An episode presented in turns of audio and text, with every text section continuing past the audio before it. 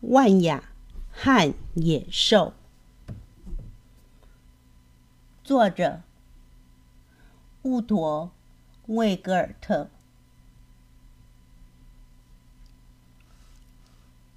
这一天，小兔子万雅自己出去玩，路上的一切都是那么新鲜好玩。它不停的走啊走啊，结果忘了回家的路，万雅迷路了。该怎么办呢？万雅心里想着：“我最好去问问路。”正在这个时候，一只动物沿着小溪走来，居然是一只狐狸。万雅打起哆嗦来，因为爸爸妈妈总是提醒她要小心狐狸。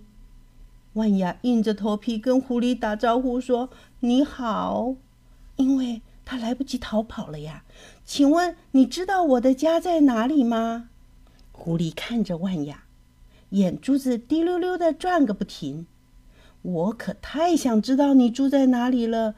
狐狸说：“你一定是自己一个人住的吧？还是？”万雅说：“不不不，我家里还有我的爸爸和妈妈、爷爷和奶奶、叔叔婶婶们，还有九十九个兄弟姐妹呢。”精神一下子来了，狐狸的精神一下子来了。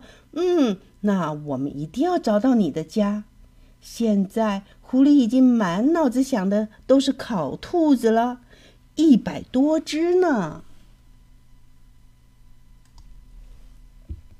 这时，迎面来了一只狼，狼一看见兔子，立刻扑了过来。狐狸赶紧大叫：“等一等！”狼惊讶的看着狐狸，狐狸对狼说：“这只可怜的小兔子迷路了。”我们一定要找到他的家，他的叔叔婶婶们、爷爷奶奶，当然还有爸爸妈妈和九十九个兄弟姐妹都在家，等着他呢。哦，原来是这样啊！狐狸一边冲着狼眨眨眼睛，一边对万雅说：“那你快想一想，你住在哪里呀？”这下子有三只动物一起上路了，万雅跑在最前面。狐狸紧跟在他的后面，狼在最后。当然了，万雅心里很害怕。不过幸好狼和狐狸都没有看出来。没走多远，来了一只大熊。熊瞥了一眼狐狸和狼：“你给我趴下吧！”大熊说：“我的小兔子。”他的话音还没说完呢，他就举起了大胖的爪子。狐狸赶紧大叫：“等一等！”然后狐狸又把事情从头到尾给熊讲了一遍。啊哈，嗯嗯，这样啊。熊说：“那好吧，我们当然愿意把这个小家伙送回家了。”这下子万雅不得不让熊也和他们一起走了。天哪，我到底怎么办呢？万雅想。现在熊也紧紧的跟在后面，我根本跑不掉了。如果我能把他们稍稍甩在后面一点儿就好了。这个时候，他们已经来到了林边，马上就要路过一个农家院。狐狸觉得浑身不自在，因为那只看家狗波波跟他还有过过节呢。波波可是个大块头。狐狸捏手捏脚溜过农家院，担心自己被发现。他们虽然没有撞上波波。但是却碰上了一个强盗，黄鼠狼、獾、雕和山猫，这几个家伙直接跟在熊的后面。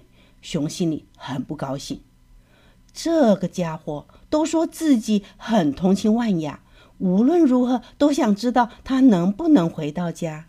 大熊说：“待会儿再告诉你们吧。”哦，不。山猫一边说，一边磨着爪子。我们还是想亲眼看着万雅平安的回到家里。我们也想知道他住在哪儿。万一他以后再跑丢了呢？这时候，万雅真是害怕极了。大伙儿接着往前走。万雅连自己在哪儿都不清楚，更不知道怎么样才能回到家。但是他清楚的听见那些野兽的肚子正咕噜。咕噜的响呢，狐狸凶巴巴的问：“你认得这里吗？”突然，万雅的心里闪过了一个念头，她鼓起勇气大声说：“不认得。”哎，说实话，我根本不知道这是哪里呢。我想，我可能再也找不到家了。虽然我算不上超级美味，但是也一定会合你们的胃口的。你们还是想想，到底谁能吃到我吧？怪狐狸，熊说：“都怪他的鬼主意，害得我们把这个地方都给转变了。”山猫说：“嗯，还好有只兔子，总比什么都没有好。”哼！狼叫了起来：“我连一分钟都用不了，就能吞掉这只小兔子。”雕问：“为什么是你吃？还有我呢？”黄鼠狼小声的嘀咕着说：“还有我，还有我，你们不能把我给忘了呀！”欢笑着说：“你想什么呢？兔子是我的，这不是明摆着吗？”野兽们相互吵了起来。万雅看看这个，瞧瞧那个，他说：“好吧。”我数到三，你们当中最厉害的那个就能吃到我。我会一直等着。万雅开始大声的数数，一、二、三。野兽们立刻冲向了对方。熊对雕，獾对狼，黄鼠狼对山猫。眨眼间，他们扭打成了一片。万雅头也不回的一溜烟跑开了，眼看着就要跑过农家院了，突然。狐狸一下子按住了他。狐狸说：“万雅，你很聪明吗？但是你还不够聪明。我想现在我可以把你当晚餐吃掉了。”万亚吓得全身发抖。狐狸正要一口咬下去，一个声音响了：“等一等！”看家狗波波出现了。波波对狐狸说：“我们还没有算账呢。”狐狸马上说：“这只兔子给你还账。”不行，你欠我的是一顿揍。万亚可没留在那儿看戏啊！他转身飞快地跑走，像一阵风似的穿过了田野、密林和矮树丛，一口气跑到了自己的家门口。万雅小心地东瞧瞧、西看看，没有发现野兽们的踪影。这时，万雅的爸爸从里面跳了出来。爸爸提高了嗓门说：“万雅，你终于回来了！我们一直在担心你呢。出了什么事吗？”